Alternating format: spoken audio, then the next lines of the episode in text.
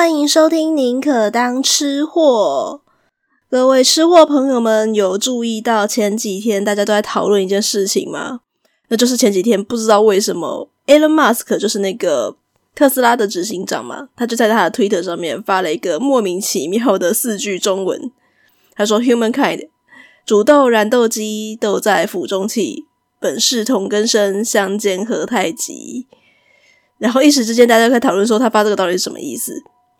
那大概只要你是个华人，就知道就看过这四句话，因为应该没什么人不晓得这个曹逼逼曹植做七步诗的故事吧？那事实上今天呢，也没有要多做七步诗的讨论，只是因为我看到之后有感而发。好，这四句的版本的话是从《三国演义》里面出来的，所以因为《三国演义》非常受欢迎嘛，我才会说，只要你是个华人，大概就听过这四句的版本。可是关于这个七步诗的故事呢，我自己是比较喜欢另外一个六句的版本的。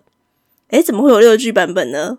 它是出自《世说新语》，也就是最早出现诗步诗这个故事的记载。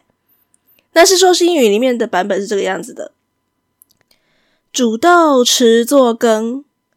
漉菽以为汁，萁在釜下燃，豆在釜中泣。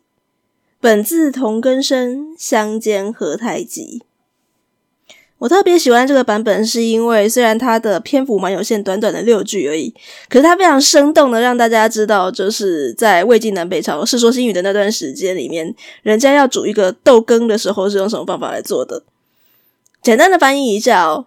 煮豆持作羹，持是因为的意思，所以他是说我在煮豆子，为什么呢？因为我要煮羹汤嘛，我要煮那种浓浓的羹汤。漉菽以为汁，熟其实就是豆子的意思啊，然后漉是过滤的意思，所以他就说，那我把它煮完之后呢，我把豆子过滤过，我就剩下那个浓浓的汁啦。所以其实豆子是要丢掉的东西，而不是他真的要吃那个豆子。那后面的鸡在釜下燃，豆在釜中泣，就是因为呃，鸡是豆子的茎嘛，所以茎没什么用，先被丢到锅子底下烧了。可是豆子在锅子里面一边煮出汁来的时候，也一边在哭，想说你先被烧了，但是我知道我也即将要被丢掉，所以我也哭了。我就短短的几句话，不但有情感，而且有画面，而且还让人大家知道说魏晋南北朝的时候，大家是怎么做烹调的。所以，当前几天各家正在各种中二魂或者作诗魂大爆发，在猜测说马斯克写这个到底什么意思，或者是照样造句作诗的时候，我爆发的是吃货魂呐、我一下想说，嗯，我来看看《世说新语》里面有没有哪些跟食物相关的篇章好了，也许可以做一个短短的单集，让大家知道魏晋时期的人都吃些什么，或者是他们对食物有什么特别的故事。那一开始，其实，在当天的时候，我就有先挑出几则故事出来，只是因为越早觉得越欲罢不能，才想说，好吧，那不然今天来做一个短短的小单集好了。各位上课的时候，应该都多多少少有上过《世说新语》，所以我这边也不会对这本书做什么太多的介绍。各位只要把它想成是南朝的时候，有一个叫做刘义庆的宗室子弟。他的贵族生活过得太过优渥，所以想要做一些事情出来，所以啊，就当了一个主编，找了一群人去搜集各式各样的南魏晋南北朝时期的八卦。你就把事情你把它想成一个小的八卦小报就对了，所以会有一些很意味不明的故事，但是听起来都非常的有趣。也因此，《世说新语》常常是国文阅读测验被老师拿来出题用的东西哟。所以，如果我们这边有一些学生在听的话呢，搞不好之后你在考卷上听到这些题目，你就会会心一笑喽。那来讲第一个故事，就出自真的是国文课本里面读过的那个篇章啦，是《世说新语》的奋卷篇。王兰田食箕子，啊，故事是这样子的：王兰田性急，常食箕子，以箸刺之，不得，便大怒，举以掷地，箕子于地圆转为止，人下地以箕齿碾之，又不得，称胜，复于地取内口中，啮破即吐之。王右军闻而大笑曰：“使安其有其性？”犹当无一毫可论，况兰田也。好，我知道各位还是需要简单的翻译年糕。王述是一个晋朝的那个政治人物啦，那他的爵位叫做蓝田侯，所以大家才会叫他王蓝田。这个故事是在讲说，王兰田他平时是一个性子很急的人，那怎么个急法呢？所以就是呃，曾经记了一个篇章，然后再讲说他曾经啊在吃鸡蛋的时候啊，然后想要拿筷子去戳那个鸡蛋，去把它刺起来。诶，戳不到，所以他就开始莫名其妙就生气了，就把这个鸡蛋，然后用手抓起来丢到地上去。然后看到地上在那边鸡蛋转转转转转的时候啊，就觉得又很不爽，所以啊，他就干脆呢跑下去，然后呢用他的木屐，然后想要用木屐去把那个鸡蛋碾碎。可是怎么样呢都不动，那个鸡蛋还在那边滚来滚去，他就更生气了。又把那个鸡蛋抓起来呢，放到嘴巴里面去咬一咬之后呢，吐吐出来。这整个故事就在记录说呢，他吃鸡蛋都可以这么性急，他平时是一个多么性急的人。最后呢，还给了一个评语，王右军就是王羲之。那所以王羲之呢，听了之后就大笑说：“哎呀，史安琪有其性，王安琪是王安蓝田的爸爸啦。”他说：“哎呀，如果是你老辈哦，有这种个性的话呢，那就没什么好讲的啦。而且何况还是你。”哎，各位听到王羲之这个评语，觉得如何呢？我自己是觉得这个评价有够酸的。不过吃一颗鸡蛋而已，你把人家酸成这个样子，你是不是真的平时就看他不爽了呢？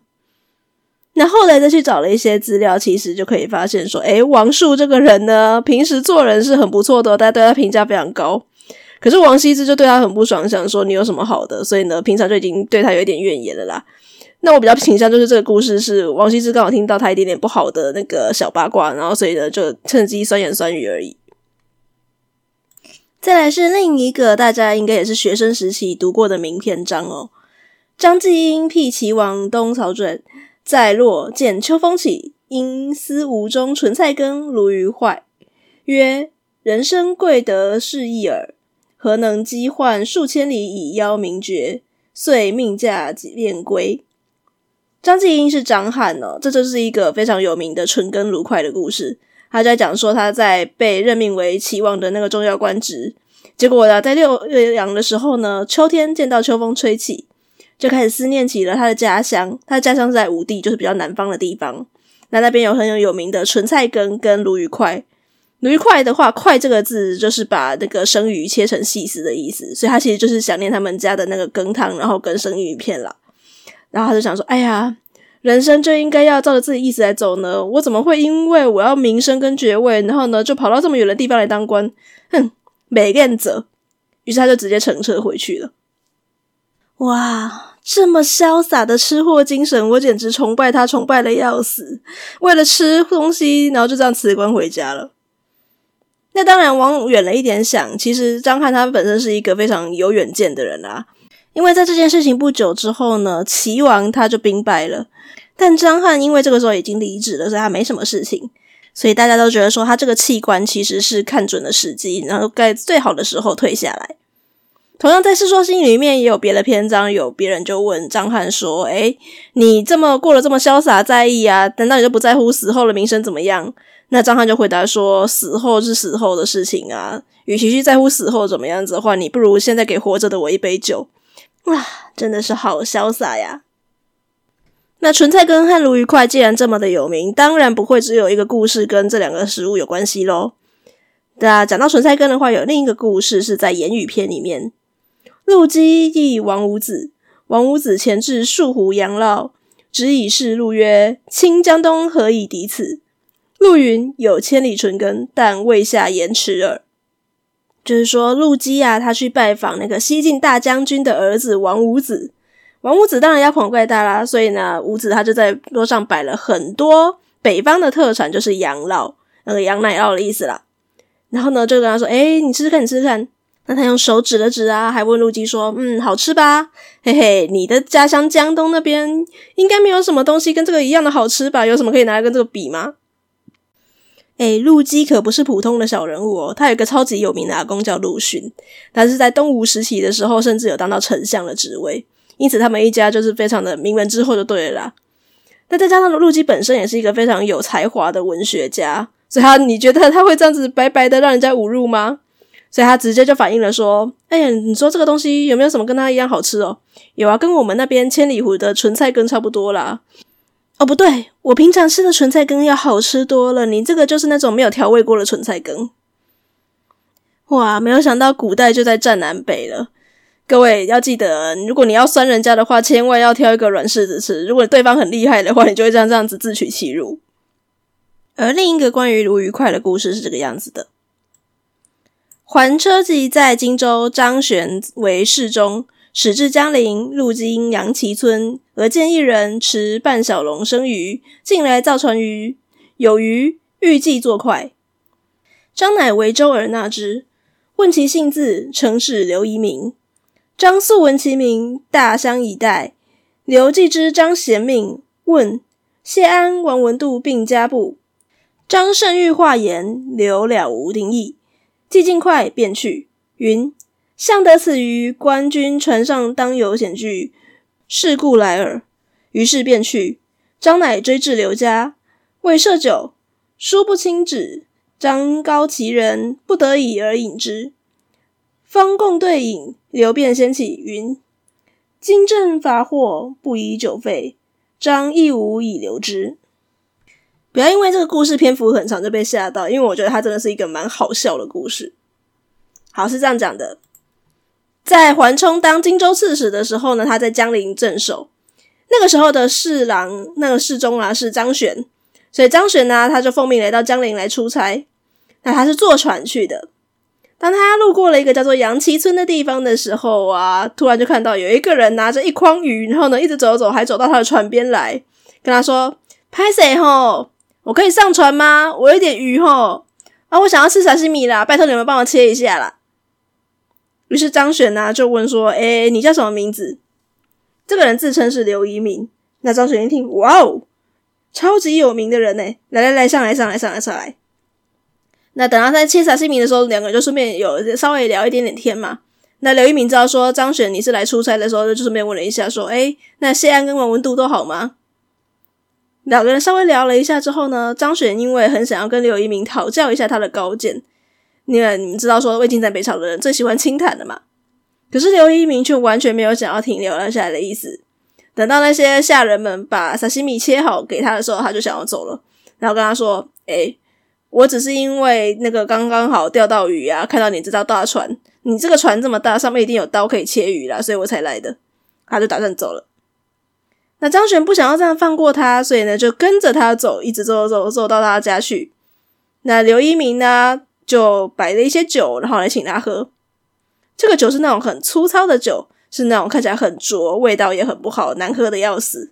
可是张璇呢，一方面敬重他的为人，一方面也真的很想要讨教他的一些高见，所以不得已就喝下去了。那才对饮没几杯，刘遗民呢就先站起来跟他说：“哎，拍谁吼？”我们现在稻子刚好成熟了啦，外面可以挂丢啊吼！啊，这个时候不能够停工太久，啊，你自己想办法哦，你自己自便。所以就说了就走了。那张旋想要留他也留不住。类似这种在描写一个人潇洒豁然，然后不拘小节的故事非常的多。但如果是到现在的话，如果我敢这样子放着我们家的客人不去好好招待他，跟他说我要去挂丢啊，应该会被家里修理啦。既然吃了羹汤跟这种鲈鱼萨西米啊，我们来吃点主食好了。魏晋时期的人有吃什么主食呢？他们吃面吗？嗯，有的，不过当时还不叫面，叫做汤饼。其实这个汤饼也不是我们现在所熟知的那种面条，就是你把面粉用面团做的，然后拿来煮汤的各种的食物啊，都可以叫汤饼。所以它有可能是面条状的，也有可能是面疙瘩状的东西。但反正就是那个时候已经有在吃面食就对了。和平书美滋宜，面质白。魏明帝宜其复粉。正夏月与热汤饼，忌旦大寒出，以朱衣自饰，色转皎然。曹操为金乡公主招的女婿何晏，他是一个美男子，他的姿态仪容都很美。那因为魏晋时期的贵族人呢、啊，都非常重视他的容貌，而且那个时候流行的就是那种涂粉、涂香水的那种花美男。所以何晏就是一个非常符合当时标准的一个花美男，他的脸特别白，白到魏明帝怀疑说：“哎，你这个人是不是有擦粉啊？那我想看你的素颜长什么样子。”所以呢，刚好当时是夏天，他就故意说：“来来来，我们来吃面吧，给他吃个热汤面。”那吃完的时候啊，就看到何晏整个人都被热出了一身汗，大汗淋漓，然后呢，就撩起他的那个红色的衣袖来来擦脸。结果没有想到，这个何晏呢，他就是一个天生的真正的美男子。被这样子热汤蒸脸了一下之后呢，擦一擦，不但没有掉粉，而且呢，甚至他的整个气血循环看起来更好，然后脸色看起来更加白里透红了。嗯，我本人是没有在迷恋花美男这件事情了。而且我觉得在魏晋时期，你美到会被记在那个书册里面，也不是一件好事。像这种叫你吃一碗热汤面，然后只是想要看看你素颜的，算是比较温和一点的。有一些人呢、就是出门就会被木瓜丢啊，然后或者是那个你只要一出门啊，然后他就会围观你来，然后把你看到那个整个心惊胆战，最后被活活被吓死的。好啦，就跟现在一样，面食比较偏北方嘛，那南方的食物当然吃米饭啦。下面这边有两个故事，可以让大家大概知道一下当时煮饭的方式。吴郡陈仪至孝，母好吃当底浇饭。颐作郡主簿，横装一囊。每煮时，则厨入浇饭，归以遗母。后孙恩贼出吴郡，元辅军即日变征。颐以具练得数斗浇饭，未斩归家，遂带以从军。战于护犊败，军人溃败，逃走山泽皆多饥死。颐独以浇饭得活。就在说，陈怡是一个非常非常孝顺的人。孝顺到什么程度呢？就是他妈妈喜欢吃那种锅底烧焦的焦饭，也就是锅巴饭啦。那陈怡在当主簿的时候啊，他总是准备好一个口袋。这个袋子啊，就是每一次煮饭的时候啊，剩下锅底的那些焦巴，通通把它存起来。他想说，等到他回到家里面的时候，就可以带给他妈吃了。诶，也不知道这个条件是为什么可以储存那么久哦。那等到后来遇到孙恩，他来侵入吴郡这个地方的时候啊，当天郡守啊袁三松他就要出兵来讨伐。这个时候的陈颐他已经累积到几斗的锅巴了，诶，真的可以放那么久吗？好啦，反正这个时候的陈颐他来不及回家，他只好就把这些锅巴带着一起去随兵打战出征。结果在护犊这个地方啊，袁家军就被孙家军打败了，那军队就开始溃散啊，各种逃难，逃进了山林沼泽。没有什么东西可以拿来做粮食的，所以很多人就因为饥饿死掉。但是我们的陈颐因为是个孝子的关系，他刚好手边就有一袋锅巴，他就靠着吃锅巴这样子成功活下来了。从这边我们可以知道说，陈颐他做饭应该是用直火烧饭嘛，才会有那种在锅壁嵌成锅巴的状况。那比较讲究的人呢，其实不是用直火来烧，他们是用蒸的方式来蒸饭。也就是说呢，你会先烧一锅水，然后在上面放一个叫做篦子的东西呢来过滤，然后呢，你再放上纱布，再把米放到上面去，靠着水蒸气去把你的饭蒸熟，这是比较讲究的做法，就不会有锅巴饭。那就有这样一个故事啦。宾客议陈太丘宿，太丘使元方、季方吹，客与太丘议论议，二人进火。俱委而窃听，吹望柱壁，泛落釜中。太丘问：“吹何不料？”元方、季方长跪曰：“大人与客论，乃俱窃听。吹望柱壁，饭今成谜。”太丘曰：“尔颇有事不？”对曰：“仿弗致之。”二子长跪具说：“羹香易夺，言无遗失。”太丘曰：如此淡米自可，何必饭也？也就是说，有特人在陈太丘，也就是陈实的家里面来留宿。那太丘就叫他的两个儿子陈季跟陈湛，也就是元方跟季方两个人，诶，你们两兄弟啊，去做饭吧。那这两兄弟一边做饭呢，就一边听到了太丘跟客人两个人在谈论问题，听得非常的着迷。两个人在烧火，然后忍不住都停下来偷听。结果就这样子做饭，忙中出错。他们做饭的时候就忘了放那一层的篦子。那放了忘了放那一层过滤，会发生什么事情呢？就是你的米直接掉到锅里面去嘛。然后锅里面都是水，所以煮出还变成了一锅粥。然后等他上桌的时候啊，他就说：“哎哎，你们怎么会端粥上来？怎么没有蒸饭呢、啊？”元方跟季方知道说闯了大祸，说：“呃，好啦，爸，你跟客人在谈话，然后讲的实在是太好了，我们两个都在偷听，结果我们就忘记放篦子，然后把饭煮成粥了啦。”那台球就有点无奈说：“嗯，你说你们两个在偷听，那你们听到我们讲的话，你们有学到什么东西吗？”于是兄弟二人说：“呃，我们好像有听懂一些东西，把，你是不是讲说叉叉叉叉？那客人是不是讲叉叉叉叉叉？”于是兄弟两个人呢、一边跪在地上，一边叙述，然后互相的补充更正，甚至有一点点小讨论的感觉。那难得的是啊，大人说的话，他们这样偷听来的结果一点都没有遗漏出来。那太秋听了之后就有点开心，有点欣慰，想说啊，好了好了，你们两小子这么的有学习精神，这么上进。如果是这样子的话，那喝粥也没什么不好啦，不一定要做成饭啦。那就跟今天一样哦，吃粥不代表吃的就是很寒酸、很简单哦，吃粥可以吃得很奢侈。接下来这个故事跟粥有关系，不过它的原文实在是太落落长，我决定不要念原文，我直接念翻译就好。好，这是跟我们所熟知的魏晋第一奢侈人石崇有关系。石崇他在有客人来的时候啊，为客人做豆粥，很快就可以做好了，也常常可以在冬天吃到韭菜跟荠菜这一种比较新鲜的蔬菜。另外，石崇家的牛啊，外形力气都赶不上王凯家的牛。可是当他跟王凯出外游览回来的时候啊，他很吵，很晚很晚才坐上牛车，但是他走了几十步就快得跟飞鸟一样。王凯的牛怎么样拼命跑也追不上。王凯常常觉得说，这件事情是最让人惋惜的。第一个就是你的粥怎么快的那么快就煮好了；第二个是你怎么冬天有新鲜蔬菜可以吃；第三个就是你家的牛怎么跑那么快。于是他就暗中贿赂石崇府中的中卫队长和御守来问一下，到底是什么原因。那卫队长就说：“哦，你想要知道那个豆子这种要煮那么久才能够煮烂的东西，为什么每一次你去他家做客，然后石崇总是可以很快的就把豆粥端上来，对不对？”其实是这个样子的。平常的时候啊，我们就已经事先有把豆子煮好了，然后呢，把这豆子煮好之后呢，做成豆末。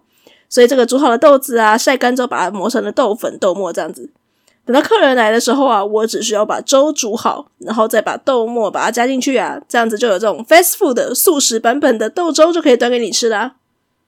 那酒瓶鸡就是这种韭菜呀、荠菜呀，是怎么样来的呢？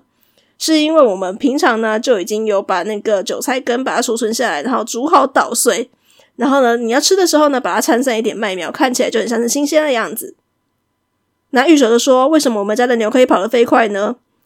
御守就说：“牛本来跑的就不慢呐，所以啊我们在紧急的时候啊，我只要把车子侧过另一边去，牛会有反抗心态，它就会跑得飞快。”于是王凯啊，就照着他们全部的去做，终于他就拼过了石虫。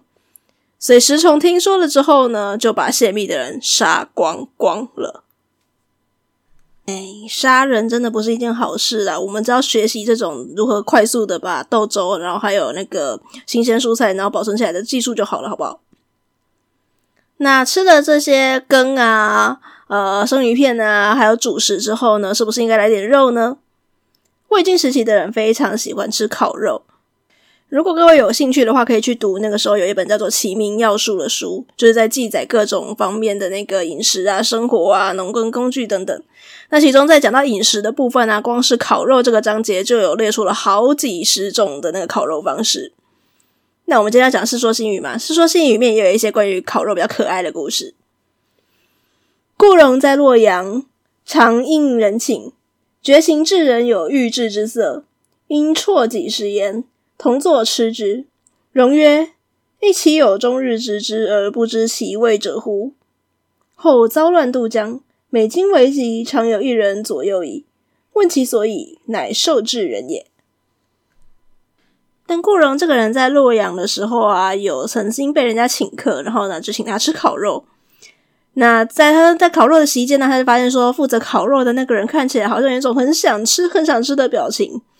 那他就说：“嗯，那好吧，那我这一份来给你吃吧，吃吃看味道嘛。”同座的人呢、就是跟他同席的人呢、都在笑他说：“哎，顾先生啊，你的那个出身这么高，你是跟陆姓一样的大姓诶，你怎么会这样子就把那个烤肉上给下人吃啊？哎呀，这样不好吧？”那顾荣就说：“哎，这有什么了不起的？”而且啊，哪有人一天到晚烤肉，然后但是不知道自己烤的肉是什么味道的呢？这样怎么可以呢？来来，你吃你吃。那到了后来呀，顾荣遇到叛乱的时候啊，他就必须逃难去。那他每次要渡江的时候呢，常常会有一个人呢来帮助他。顾荣当然就很感动，也很好奇，所以就问他说：“诶，你是谁？你为什么要这样子帮助我？”那那个人说。先生还记得当年就是你被人家请客的时候，你曾经有赏过下人来吃烤肉吗？我就是当初那个帮为你烤肉，而且呢还被你请吃烤肉的人啊。另外，这个时候的人，大家觉得什么肉是最好吃的呢？羊肉是大家会觉得最美味的。有一个跟羊肉相关的故事。罗有作荆州从事，桓夷吾为王车骑级别。有进坐良久，辞出。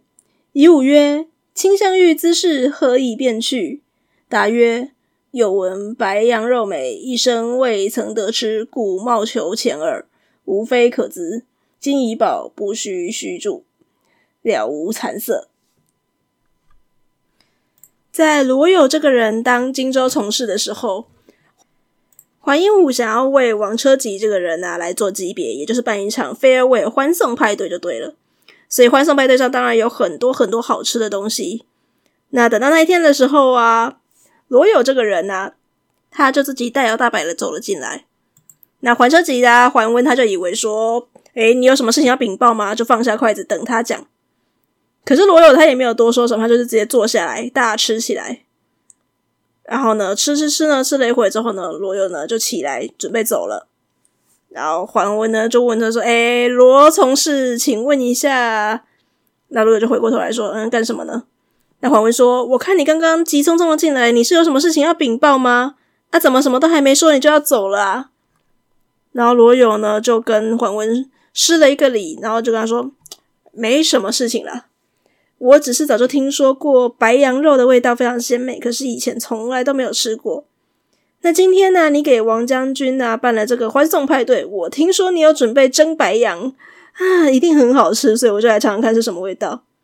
那我现在已经吃饱了，我该告辞喽。你们接着吃，接着吃。在讲这句话的时候，他的脸上一点惭愧的样子都没有，他就直接走了。诶，这个要么是这个当下属的人能力真的非常强，要么就是当上司的人心胸真的非常宽大，不然真的是很莫名其妙。那我们这样子吃了一轮，吃也差不多饱了嘛，应该要来吃点点心啦。魏晋时期有没有甜点这种东西呢？当我在前几天就是有先在脸书先发了小小的几段文章的时候，那叙事圈的阿燕就问说，不知道有没有甜点？我稍微查了一下。很抱歉，虽然呢，大概在周朝的时候就已经有开始呃有提炼那种糖飴的技术，但是呢，糖在这个东西呢，在古代还是一个高贵玩意儿。虽然那个时候已经可以知道说从甘蔗里面炼出糖来了，但是你如果不是个贵族，你应该是没有办法常常吃到糖的，而且贵族也不是天天吃，偶尔才吃。那那个时候的人，如果想要吃点点心啊，配茶或者是那个饭后吃的甜点，他们应该想要怎么样呢？有几种选择。楚太傅出渡江，常入东，至金昌亭。吴中豪右宴鸡厅中，楚公虽素有重名，凭于此造势不详事。别室左右多与名之，少着著。知进则议，始终不得时。楚公隐逸，徐举手共云：“于楚季也。”于是四座金散，无不狼狈。太傅楚季也刚到江南的时候，他曾经到吴郡这个地方去。到了金昌亭啊，吴地的一些豪门大族，他们正在金昌亭里面摆酒啊，摆宴会，在那边宴饮。虽然楚季也向来的名气非常高，可是当时那一些富豪啊，不认识他，然后只是看到说，哎，有人来了，那随随便便给他一点茶水好了。所以呢，就另外吩咐了这些下人啊，给他多一点茶水啊，也不知道他是谁嘛，那茶点就不用了，不用给他吃粽子了。于是茶喝完了就添上，让他始终怎么样也吃不到粽子。那等到楚季也觉得说，嗯，差不多该离开了吧。他喝完茶，慢慢的就跟人家作揖交谈，然后就讲说，然后大家问他说：“你是谁啊？”他说：“哦，我的名字叫做楚季也。”于是满座的人呢惊慌失措，哈，什么这个这么有名的人，我们刚刚对他这么没礼貌，个个就整个散开来，进退两难了。由此可知，如果你是一个当时的世家大族啊，如果你想要配茶吃点点心的话，会配是一些像是粽子这种的小点心。那如果要简单一点的话，有没有什么其他的替代方案呢？有啊，像是前面有刚刚有说过，就是配羊酪嘛。再要不然更简单的方式就是给你配水果。梁国杨氏子九岁，甚聪慧。孔君平忆其父，父不在，乃呼而出，为摄果。果有杨梅，孔执以示而曰：“此是君家果。”而应声答曰：“未闻孔雀是夫子家禽。”就是在说南国梁啊，那个时候呢，有一个叫做姓杨的人家，那他们家呢有一个大概九岁的非常聪明的小朋友。那孔君平有一天去拜访这个杨家人啊，结果呢，诶，爸爸不在，只有小朋友在。小朋友就想说：“好，那我们来款待你。”他就帮他准备了茶水、点心跟水果。那果子当中呢，其中有一个叫做杨梅的东西，这可能不是那么多人吃过，但反正它就是一个历史已经非常悠久的水果，就对了。